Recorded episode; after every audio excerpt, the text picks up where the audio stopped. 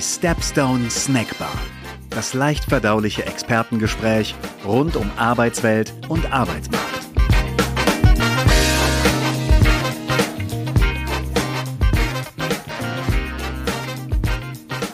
Killt die Arbeiterlosigkeit das Wachstum unserer Startups? Frohes neues Jahr und willkommen zurück aus der Winterpause. In dieser ersten Folge des Jahres beantwortet Magdalena Öl, Juristin, Gründerin von Talent Rocket und Mitglied des Beirats Junge Digitale Wirtschaft, im Gespräch mit Tobias genau diese Frage. Magdalena erklärt, wie Startups im Vergleich zu den großen Playern hervorstechen können und wie Employer Branding in Kanzleien funktioniert.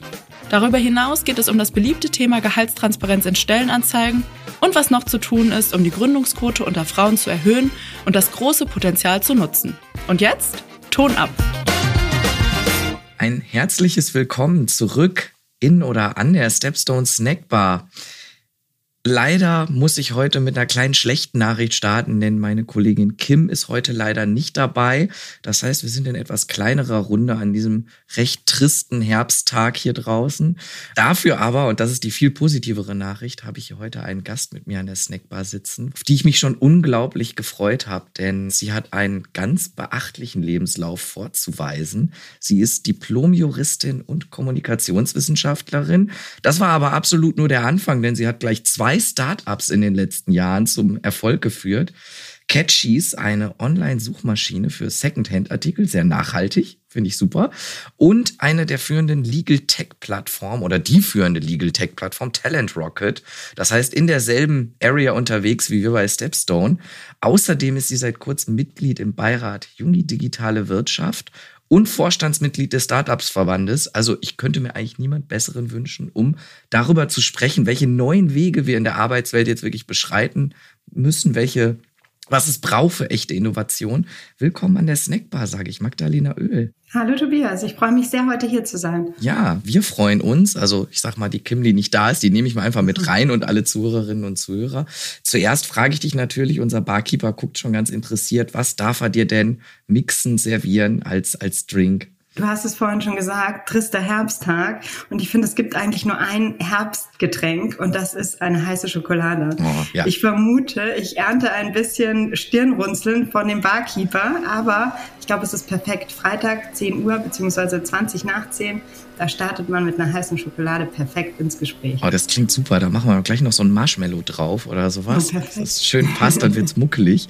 Finde ich ja, gut. Sehr. Dann nehmen wir die Stimmung doch mal mit, weil der Arbeitsmarkt, der ist so in Bewegung, der hat überhaupt keine muckelige Stimmung, ne? Das, mhm. du bist selber Unternehmerin, das heißt, du rekrutierst selber Leute, du bist Vorstandsmitglied, haben wir gerade gehört, im Startup-Verband, wo es um ganz viele Startups geht, die natürlich auch nicht skalieren können ohne die richtigen Leute. Und du hast jetzt vor kurzem einen Beitrag bei LinkedIn geschrieben, mit der den Titel hatte, Killt der Fachkräftemangel das Wachstum unserer Startups. Vielleicht fangen wir mal so ganz generell an. Wie beurteilst du denn die Situation aktuell aus Startup-Sicht? Also ich glaube, was sich total gewandelt hat, ist die Situation, die es früher gab, dass man eine Stellenanzeige schaltet, vielleicht sogar noch im Print und dann abwartet, Profile screent und dann drei Wochen später findet der große Tag statt. Die Bewerber kommen ins Büro, möglichst noch mit Bewerbungsmappe unterm Arm und dann hat man die Gespräche und, und sucht sich dann den passenden Kandidaten aus. Also das hat sich äh, komplett gedreht. Es ist jetzt eher so, dass die Unternehmen sich bei den Talenten bewerben müssen.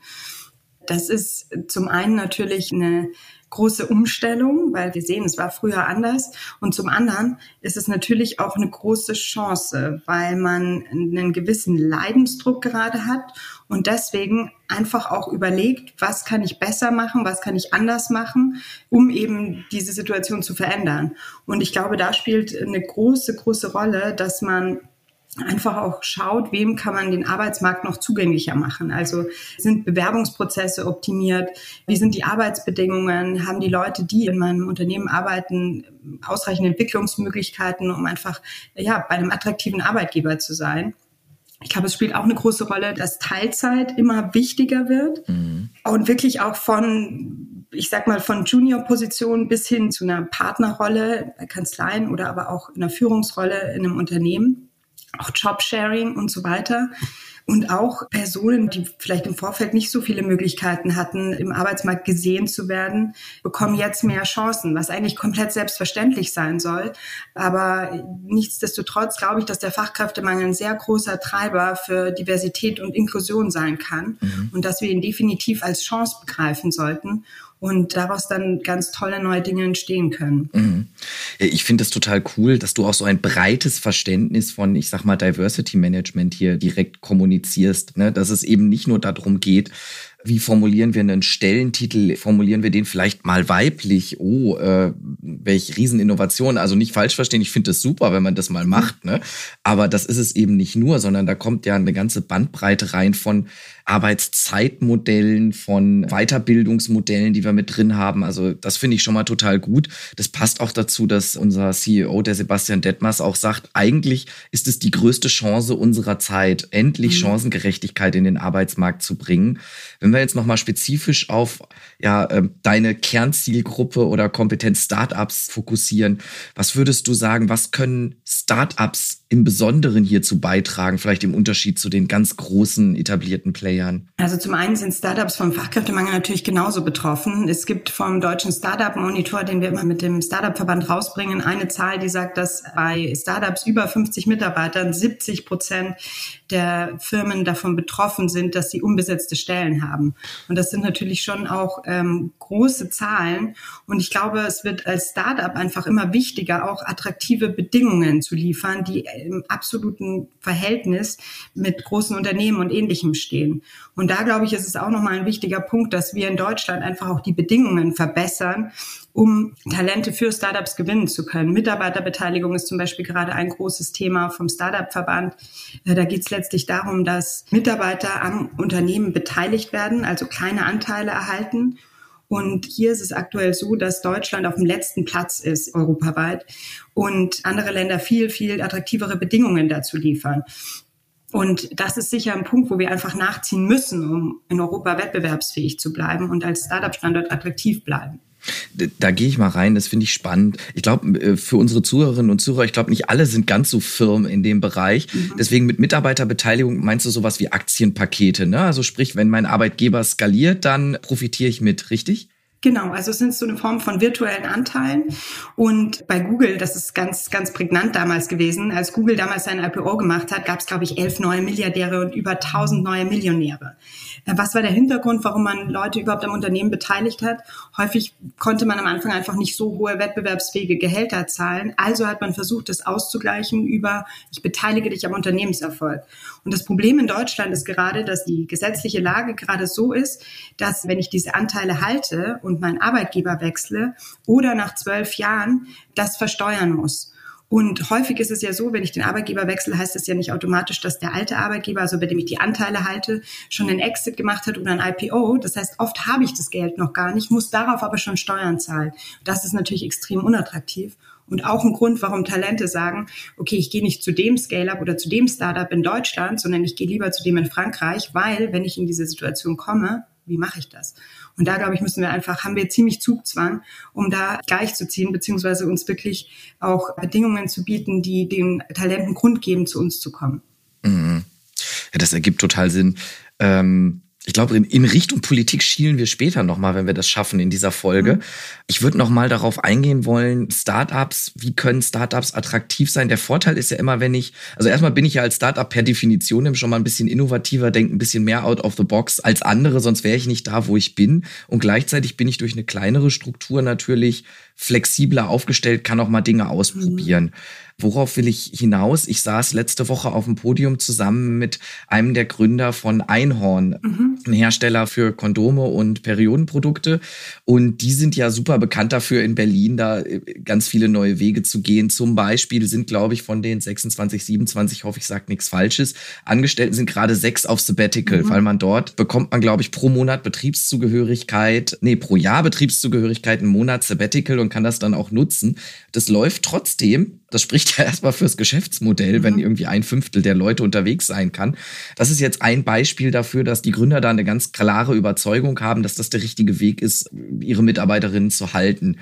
Beobachtest du ähnlich innovative Herangehensweisen unter den deutschen Startups? Ja, ich würde fast sagen, diese Annahme wurde ja durch Corona sogar bestätigt. Also ich glaube, der Startup Monitor hat dazu sogar auch gefragt und 80 Prozent der Startups haben gesagt, dass sie nicht an Effizienz eingebüßt haben, obwohl die Leute von zu Hause oder von irgendwo gearbeitet haben. Und das ist natürlich jetzt auch eine gewisse Basis, mit der man arbeiten kann. Also es gibt ja eigentlich keinen Grund, diese Modelle nicht so fortzuführen oder zumindest in irgendeiner Form fortzuführen, wenn man sieht, dass es mit dem Geschäftserfolg vielleicht sogar eher gut tut. Das, glaube ich, gilt dann nicht nur für Startups, sondern wirklich für, für Unternehmen jeglicher Art diese neuen Modelle einfach auch jetzt zu etablieren und vielleicht auch mit altbewährten zusammenzubringen und dann so eine Optimallösung rauszubringen, die sowohl auf die Bedürfnisse des Arbeitnehmers als auch auf die Bedürfnisse des Arbeitgebers eingehen. Also ich glaube, da liegt gerade auch ganz viel Potenzial und ganz viel Umbruch und so sollte man das, glaube ich, auch begreifen. Was wir sehen, und das natürlich auch mit unseren Karriereplattformen, wir sind ja bei den Juristen aktiv, bei medizinischem Fachpersonal, bei juristischem Fachpersonal. Und wir sehen, dass es wichtig ist, diese Informationen auch nach außen zu tragen. Das Stichwort Employer Branding wird viel mehr äh, relevant, was auch einfach daran liegt, Viele Unternehmen, Startups, Kanzleien, was auch immer, machen sich gerade Gedanken, wie können wir uns aufstellen, was ist unser Weg durch dieses New Work, was wollen wir bieten. Aber sie müssen das dann natürlich auch kommunizieren und in irgendeiner Form ja darstellen können. Und da sehen wir, dass auch von Talentseite einfach eine richtig große Nachfrage nach dieser Transparenz und Vergleichbarkeit besteht. Also man ist vielleicht in der Situation, man hat sogar einen Job, mit dem man zufrieden ist, aber trotzdem hält man mal Augen und Ohren offen, was so die anderen Möglichkeiten sind. Und da bietet Employer Branding natürlich viele Möglichkeiten, jemandem Inspiration zu bieten, zu sagen, schau mal, wir machen das so, wir haben uns über Nachhaltigkeit diese Gedanken gemacht, Diversität wird bei uns so gelebt, so dass jemand, der vielleicht davor gar nicht über einen Wechsel nachgedacht hat, einfach inspiriert wird und dadurch einen neuen Arbeitgeber entdeckt. Und da liegt natürlich auch wieder viel Potenzial für Firmen, die sich äh, Gedanken dazu gemacht haben, die ihre Unternehmenskultur jetzt definieren, sich zu bestimmten Überschriften Gedanken machen und da einfach versuchen, auch viel reinzustecken. Mhm. Du hast jetzt schon wieder ganz viele verschiedene wichtige Themenbereiche angesprochen. Jetzt muss ich kurz überlegen, worauf ich jetzt als erstes eingehe. Ich würde sagen, die Juristen, die ich auch super spannend finde, mhm. als eine ja eigentlich auch sehr traditionell geprägte Zielgruppe, ne? Absolut. Würde ich gleich drauf eingehen. Vorher vielleicht nochmal, weil das passt, was du gesagt hast, ne, dass sich Unternehmen nicht zurücklehnen reden können. Das passt ganz gut zu einer Studie, die wir in diesem Jahr rausgebracht haben. Und zwar haben wir diese Silent Resignation genannt. Einfach war Anfang dieses Jahres die Frage war, schwappt die große Wechselwelle einmal über den Teich nach Deutschland? Kommt die Great Resignation hierhin? Kündigen alle? Und Nee, so richtig auf einen Schlag haben sie das nicht. Aber was wir da rausgefunden haben ist, und das passt übrigens auch zu Ergebnissen von Gallup, die das auch bestätigt mhm. haben für Deutschland, dass ganz viele Menschen sich gerade ja, ein bisschen in Ruhe auch zurücklehnen und sagen, ich schaue mir den Markt mal an. Ich warte auch darauf, dass Unternehmen auf mich zugehen, mir ein gutes Angebot machen. Das ist natürlich eine Herausforderung für mich als Arbeitgeber, weil die Leute, das heißt nicht, dass die innerlich gekündigt hätten oder sowas, sondern die performen, die machen ihre Arbeit, die haben auch Spaß dran, aber wenn ein gutes Angebot kommt, können die trotzdem morgen kündigen und weg sein. Das heißt, die Leute ja, erkennen sukzessive ihre gute Position am Arbeitsmarkt in Zeiten der Arbeiterlosigkeit, wie wir sagen. Ist das etwas, was du auch stark beobachten kannst? Wie würdest du das einschätzen? Ja, das kann ich zu 100% bestätigen. Also diesen Spruch, den wir ganz am Anfang gesagt haben, Unternehmen bewerben sich bei Talenten und nicht mehr andersrum, den sehen wir ganz stark auf unserer Plattform. Also bei den Juristen ist es zum Beispiel auch so, dass 50 Prozent der aktiven Nutzer, die wir auf der Seite haben, gar nicht mehr selbst bewerben oder sich selbst bewerben, sondern sich finden lassen. Das heißt, wir haben das so abgebildet, dass es bei uns auf der Seite auch die Möglichkeit gibt, sich mit einem Profil einmal ja letztlich seine Daten zu hinterlegen und dann gefunden zu werden. Das läuft natürlich erstmal anonym ab. Das heißt, da sind relevante Lebenslaufdetails abgebildet und der Arbeitgeber kann sich das anschauen und bei Interesse eine Kontaktanfrage senden. Ich erhalte dann als Nutzer oder als Talent natürlich den Namen der Kanzlei oder des Unternehmens und kann dann überlegen, hm, finde ich den attraktiv, könnte ich mir das vorstellen, mit denen zumindest mal die Gespräche aufzunehmen und dann gibt's eben das Match. Und das ist auch eine neue Herausforderung für Firmen, für, für Kanzleien auch, weil sie ja plötzlich in der Position sind, diese Erstansprache machen zu können.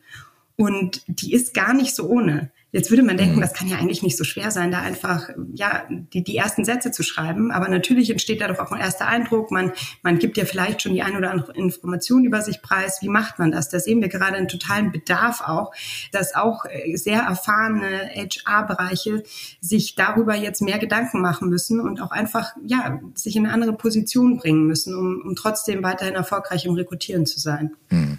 Kann ich eins zu eins unterschreiben. Das sehen wir auch. Also wir haben ja, wir, wir als Generalisten Journalisten haben auch eine Lebenslaufdatenbank, wo Menschen ihre Daten hinterlegen können. Und das ist definitiv ein Trend, der sich in Zukunft fortsetzen wird und wo die Lösungen, die ihr anbietet, die wir anbieten für Unternehmen natürlich genau die sind, die sie jetzt auch brauchen, um auf die Leute zuzugehen. Mhm. Ich hatte es gerade angesprochen, ne, und du bist jetzt auch noch mal tiefer in eure Kernzielgruppe der Juristinnen und Juristen oder der Kanzleien eingegangen.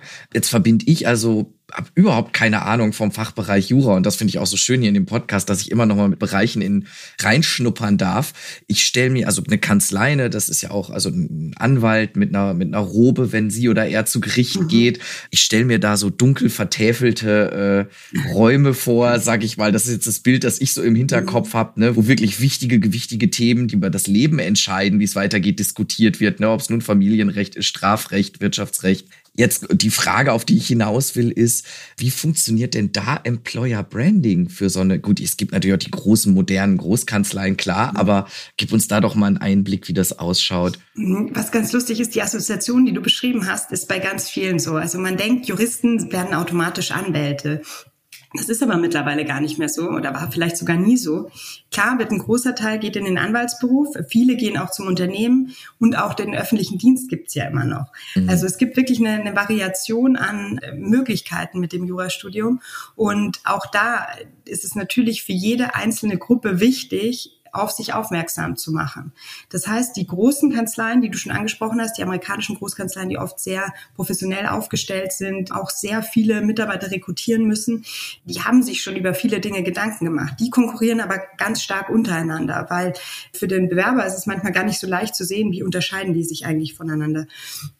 Und da kommen wir letztlich mit Talentwalker wieder ins Spiel, dass wir diese Informationen wirklich aufbereiten, da sehr, sehr ins Detail gehen, jetzt auch im Unterschied zu einem Generalisten, wie ihr es seid, wirklich zu sagen, okay, wir haben für jede Plattform nur eine Zielgruppe und das schneiden wir alles auf diese eine Zielgruppe zu. Also die Informationen im Arbeitgeberprofil sind keine allgemeinen, sondern sind wirklich welche, die mit einem juristischen Arbeitgeber zu tun haben.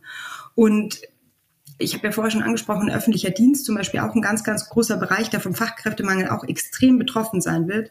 Bis 2030 werden 40 Prozent der Juristen im öffentlichen Dienst in Rente gehen. Das heißt, da entstehen wirklich riesige Lücken, die gefüllt werden müssen. Und öffentlicher Dienst, muss man ja ganz ehrlich sagen, waren bisher nicht die, die sich Gedanken gemacht haben, wie gewinnen wir eigentlich neue Leute, sondern die hatten immer so einen permanenten Zulauf und dadurch überhaupt keinen Leidensdruck. Und da merkt man halt in diesem ganzen Bereich Employer Branding, wie stelle ich mich als Arbeitgeber Arbeitgeber eigentlich da? Kommen plötzlich auch ganz neue Arbeitgeber, die einfach auch aus der Situation heraus, wir haben nicht genug Leute, jetzt tätig werden müssen und sich Gedanken machen müssen, was macht uns eigentlich attraktiv? Ist bei uns die Vereinbarkeit vielleicht besonders hervorzuheben? Haben wir eine bessere Work-Life-Balance? Ist bei uns der Arbeitsplatz besonders sicher? Also wirklich nochmal in sich zu gehen und auch als öffentlicher Dienst zu sagen, was, was macht uns aus und wie können wir das kommunizieren? Hm. Ja, was macht mich attraktiv? Das ist neben der Leidenschaft für den Beruf des Juristen gibt es ja auch noch einen anderen Faktor, der da eine Rolle spielt. Juristinnen und Juristen verdienen ja in der Regel relativ gut. Mhm. Als Gründerin einer Legal Tech Plattform hast du mir jetzt schon im Vorfeld verraten, dass es bei Juristinnen und Juristen durchaus üblich ist, Gehälter sehr öffentlich zu kommunizieren, mhm. das auch so ein bisschen als Marketing-Tool zu benutzen. Etwas, was glaube ich sowieso ein Trend ist. Also wir veröffentlichen ja jetzt auch Gehaltsspannen bei den Stellenanzeigen, die man bei uns auf der Plattform mhm. findet einfach weil die Menschen diese Informationen nachfragen. Wieso sollte ich mich auch irgendwo bewerben, wenn ich nicht weiß, was ich am Ende dafür kriege und dann durchlaufe ich einen Prozess und am Ende kommen wir schon bei dieser basalen Information nicht zusammen. Wir haben auch festgestellt im Übrigen, dass Menschen einfach nur durch das Vorhandensein von Gehaltsinformationen ein positiveres Bild des potenziellen Arbeitgebers haben selbst wenn es vielleicht niedriger ist als das, was ich mir erhoffe, aber die Transparenz, ne, das, das spielt erstmal positiv zurück. Denkst du, dass der Bereich der Juristerei hier Vorbild ist? Mm, Ja, das kann man vielleicht schon so sagen. Also man muss vielleicht auch den Hintergrund sehen. Viele benutzen das auch als Marketing-Tool. Das muss man wirklich sagen. Warum? Man kann sagen, dass zum Beispiel große Kanzleien wirklich Einstiegsgehalter von größer 120.000 Euro zahlen. Wirklich für Absolventen, die direkt von der Uni kommen. Ich habe einfach das, das Falsche studiert. es ist nie zu spät für ein Jurastudium. Absoluter Spitzenreiter sind wirklich 170.000 Euro, also bei einer Kanzlei, die auch bei uns auf der Plattform ist. Und das ist so eine Zahl, die bleibt natürlich im Kopf. Darüber reden die Leute. Das erzählt man jemand anders. Muss dir mal vorstellen, Einstiegsgehalt dort ist und, und natürlich erreicht man dadurch auch eine gewisse Bekanntheit. Das ist ganz spannend. Und ich glaube auch, dass der offenere Umgang mit Gehalt eigentlich für alle gut ist. Weil was passiert, wenn man das nicht offen kommuniziert? Es kommt ja sowieso zum Gespräch, in dem das angesprochen werden muss, weil es Vertragsbestandteil wird. Und wenn man da so weit im Vorfeld auseinander liegt, muss man eigentlich sagen, kann man sich die Zeit fürs Gespräch vielleicht auch sparen und guckt lieber anderwertig nochmal. Da auch nochmal ein ganz wichtiger Punkt, den wir zumindest so erleben. Es das heißt ja immer, ja, es geht jetzt auch mehr darum, einen Impact zu haben, wirklich den Job zu finden, den man liebt, nicht nur darum, Geld zu verdienen, aber was man auch sagen muss, das Gehalt spielt nach wie vor eine große Rolle. Es ist nicht so, dass es nur um den Impact geht, sondern die Leute wollen mittlerweile beides. Sie wollen einen Job, der ihnen ein gutes Gefühl gibt, mit dem sie auch einen Beitrag leisten können, aber sie wollen dafür auch gut bezahlt werden, wenn sie eben im Vorfeld schon Erfahrungen gesammelt haben, dementsprechende Ausbildungen haben und so weiter. Also ich glaube, das Gehalt wird immer ein sehr, sehr wichtiger Bestandteil des Gesamtpakets sein. Deswegen finde ich den Trend gut, da offener zu kommunizieren und, und transparent zu sein. Mhm. Nee, absolut. Ähm, welche, welche sehr, sehr große Zielgruppe, äh, um es mal so zu fassen, besonders interessiert oder überproportional interessiert an Gehaltsinformationen ist, sind schlicht und ergreifend Frauen. Warum? Wir haben immer noch den Gender Pay Gap in Deutschland. Mhm. Wir diskutieren da auch seit tausend Jahren drüber. Das macht es aber nicht besser. Auch wenn wir, glaube ich, auf einem, also wenn die, wenn die Zahlen zumindest andeuten, dass es so ein bisschen kleiner wird von Jahr zu Jahr, haben wir dann noch ein riesen To-Do. Jetzt versuche ich mich als König der Überleitung. Wir haben ja dich in verschiedenen multiplen Rollen, wie wir dich auch schon vorgestellt haben. Jetzt würde ich noch mal gerne als Vorstandsmitglied des Startup-Verbandes ansprechen. Und zwar hat der deutsche Startup-Monitor, den ihr rausgebt, jährlich 2021 davon gesprochen, dass 17 Prozent aller Neugründungen von Frauen durchgeführt werden. Das ist, um ehrlich zu sein, erschreckend niedrig. Warum ist das so und wie entwickelt sich das deiner Meinung nach? Und was kann man vielleicht tun, um hier ein besseres Gründungsumfeld auch für Frauen zu schaffen? Ja, du sagst es schon. Es ist erschreckend niedrig, aber es hat sich ein bisschen was getan. Also von 2020 auf 2022 hat sich der Anteil der Gründerinnen immerhin auf 20 Prozent erhöht. Genauere Zahlen dazu gibt's auch nochmal im Female Founders Monitor, den wir ja zusammen mit euch, ich glaube, im November präsentieren dürfen. Das ist wirklich auch nochmal sehr spannend, da mit ein paar Zahlen zu sehen, was sich in dem Bereich doch gerade tut. Aber ja, ich glaube, wir müssen uns bewusst machen, wir haben zu wenig Gründerinnen und mehr Gründerinnen zu haben, ist kein Selbstzweck, sondern ich glaube, das ist sowohl ökonomisch als auch ja, der Gesamtsituation vernünftig und notwendig. Das heißt, was können wir tun? Es gibt natürlich so die übrigen Punkte, die, die sicher weiterhin bespielt werden müssen, um da ein bisschen Bewegung reinzubringen. Das ist zum einen das Thema Role Models. Also es gibt immer noch wenig sichtbare weibliche Gründerinnen. Häufig sind das dann auch ja sozusagen Leuchtturmgründerinnen, die mit ihren Firmen schon sehr, sehr weit gekommen sind, was für viele vielleicht auch nicht so einen Bezug schafft, weil sie sagen, okay, ich will ja gerade erst starten.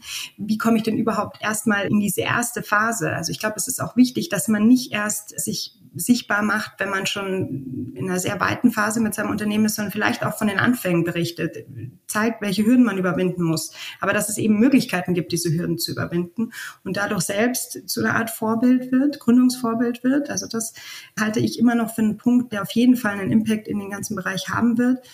Und dann ist ein großer Punkt auch immer noch, dass Frauen nachgewiesenerweise schlechteren Zugang zu Kapital haben. Nur ein ganz, ganz kleiner Prozentsatz von Venture Capital landet wirklich bei von Frauen gegründeten Firmen.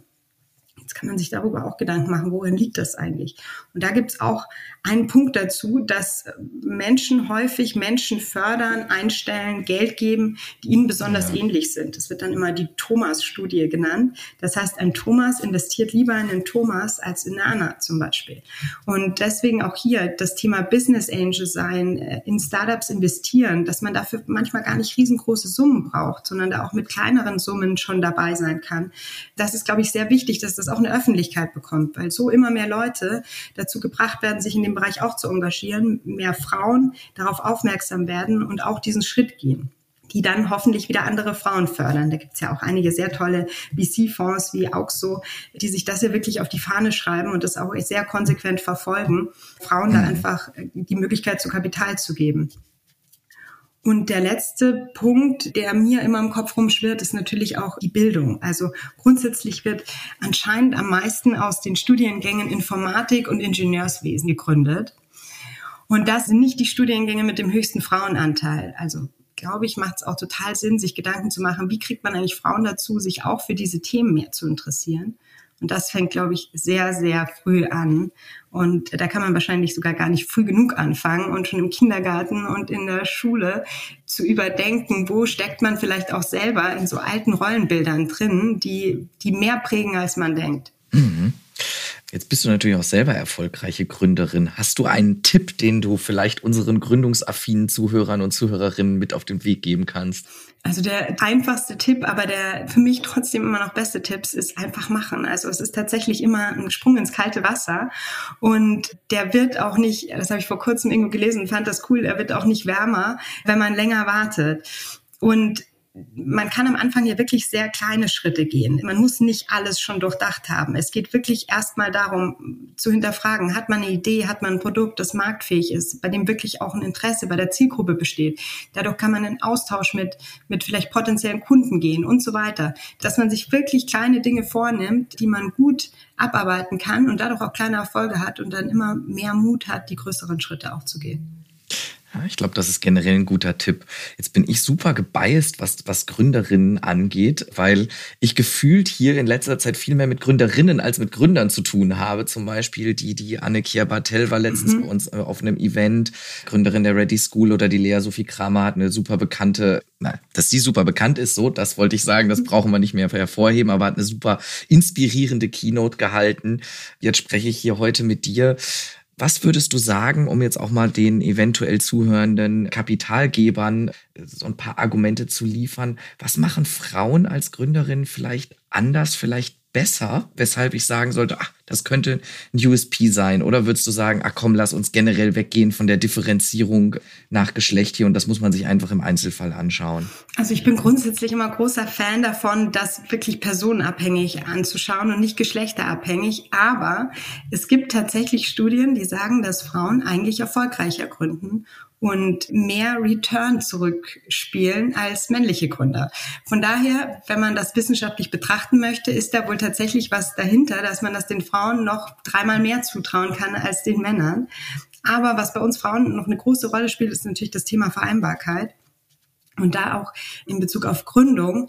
Häufig fällt ja der Gründungszeitpunkt, also irgendwann Anfang, Mitte 30, Ende 20, mit dem Zeitpunkt der Familienplanung zusammen. Weil das ist, glaube ich, in Deutschland auch das Durchschnittsalter, wenn Frauen ihr erstes Kind bekommen.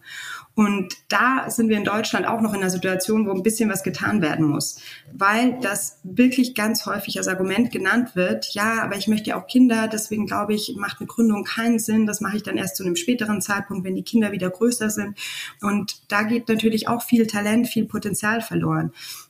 Deswegen glaube ich, macht es absolut Sinn, sich auch einmal Gedanken darüber zu machen, wie können wir den Mutterschutz für Selbstständige, für Gründerinnen verbessern. Aktuell ist es zum Beispiel so, dass man bei seiner Krankenversicherung ein Zusatzkrankengeld abgeschlossen haben zu müssen, um überhaupt Mutterschutz zu bekommen. Das wissen ganz viele nicht. Auch bei Elterngeld, da ist die Berechnung immer noch eher Angestellten zugrunde liegend. Das muss auch irgendwie überholt werden, so dass das mehr abbildet, wie Gründerinnen oder wie Selbstständige agieren. Und zu guter Letzt natürlich Kinderbetreuung, ganz, ganz großes Thema nicht nur für Selbstständige. Aber natürlich, gerade wenn du gegründet hast, deine Firma ist auch eine Art Baby für dich. Das heißt, es wird auch am Anfang nicht möglich sein, wenn du ein Kind bekommst, wirklich über Monate oder Jahre rauszugehen und zu sagen, okay, jetzt lasse ich das Startup mal für sich und guck mal, wie sich's entwickelt, wenn ich nicht da bin, sondern es wird am Anfang erforderlich sein, dass man als Gründerin da selbst vor Ort ist und also mit vor Ort meine ich an seinem Startup arbeitet und seinen Input bringt. Und in Deutschland ist es ja noch sehr unüblich, Kinder unter einem Jahr zum Beispiel in, in, Betreuung zu geben, einfach weil die Betreuungssituation es auch nicht hergibt. Da brauchen wir, glaube ich, auch flexiblere und vor allem bedürfnisorientierte Möglichkeiten für Gründerinnen, so dass es vielleicht die Möglichkeit gibt, dass das Kind zu Hause betreut wird und man beispielsweise diese Betreuungskosten, die man aufwendet, steuerlich absetzen kann und ähnliches. Also ich glaube, da müssen wir noch ein bisschen agiler und ja bedürfnisorientierter werden. Und dann sollte das auch die potenziellen Gründerinnen nicht mehr abhalten, zu sagen, okay, ich, ich kriege das alles unter einen Hut. Und ich vermute mal ganz stark, das wird sich dann auch perpetuieren mit einem Riesenbonus für uns als Gesamtgesellschaft, weil wenn ich selber als Gründer oder Gründerin diese Erfahrung gemacht habe, dann gebe ich das natürlich weiter und dann werde ich das natürlich auch als ein USP in meinem Unternehmen haben, dass ich da besonders Rücksicht drauf nehme, mhm. mehr Flexibilität zu gewährleisten. Jetzt sehe ich unseren Barkeeper schon so ein bisschen nervös winken, der, der, der immer sehr für seinen pünktlichen Feierabend bekannt ist, wobei man sagen muss, er zeigt sich dann doch immer flexibler. Eine Frage möchte ich unbedingt noch stellen und die, die ist jetzt wieder ein kleiner Themenbruch, aber weil es mich einfach super interessiert und ich glaube auch ganz viele unserer äh, Zuhörerinnen da draußen. Als Mitglied des Beirats Junge Digitale Wirtschaft, was hat es mit diesem Beirat genau auf sich? Was macht ihr da? Kannst du uns da schon einen Einblick geben? Hast du Robert Habeck schon getroffen? Letzte Runde. Den treffe ich lustigerweise nächste Woche. Das heißt, eigentlich wäre es noch besser gewesen, wenn wir auch nächste Woche. Dann hätte ich nämlich aus dem Nähkästchen plaudern können. Aber ich kann im Vorfeld mal so ein bisschen berichten, was eigentlich gemacht wird. Also tatsächlich besteht dieser Digitalbeirat aus, ich glaube, 29 Mitgliedern, die eben von Robert Habeck ernannt wurden, aus unterschiedlichen Bereichen, aber alle mit sehr starkem Digitalbezug. Und im Grunde geht es darum, in regelmäßigen Abständen immer wieder Probleme aus der Praxis im Digitalbereich vorzustellen, auch äh, einfach ja aufzuzeigen, wie ist es eigentlich, wenn man in diesem Bereich arbeitet, wo hängen wir da, wo muss sich die die aktuelle rechtliche Lage auch noch verändern, damit wir da mehr in den Fortschritt kommen und als Deutschland einfach auch als als Land voranbringen können. Und dazu gibt es ganz viele verschiedene Arbeitsgruppen, in die wir aufgeteilt sind. Einer davon natürlich auch der Fachkräftemangel. Und da bereiten wir dann eben Themenvorschläge vor, die wir Ihnen dann vorstellen dürfen. Und ja, wir hoffen sehr, dass, dass wir da auch bei den einen oder anderen Punkt gemeinsam umsetzen können und da definitiv auch für das Digital- bzw. Startup-Ökosystem, was dahinter steht, eine starke Stimme sein können. Ja, dann freue ich mich und freuen wir uns natürlich, dass du da als starke Stimme sowohl für eine zukunftsorientierte, menschlichere Arbeitswelt auftreten und plädieren kannst, aber auch für eine gründerinnenfreundliche Umgebung in Deutschland. Ganz zum Abschluss würde ich gerne die Brücke schlagen zum Anfang. Was würdest du denn jetzt sagen? Killt der Fachkräftemangel jetzt das Wachstum unserer Startups oder können wir ein bisschen optimistischer sein? Ich glaube, es ist noch nicht zu spät. Wenn wir die Chance jetzt ergreifen, glaube ich, haben wir ganz, ganz tolle Möglichkeiten und wir müssen nur jetzt handeln. Dann sollten wir das machen. Ich glaube, danach kann nichts mehr kommen. Vielen lieben Dank dir, dass du heute hier warst. Hat mir großen Spaß gemacht. Danke dir. Vielen Dank an dich, Tobias. Und schon wieder Sperrstunde in der Stepstone Snackbar.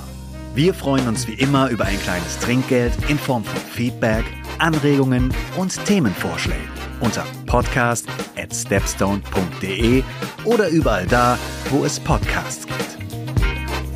Und für die After Hour zu unserem Podcast lautet die Empfehlung des Hauses www.stepstone.de slash podcast.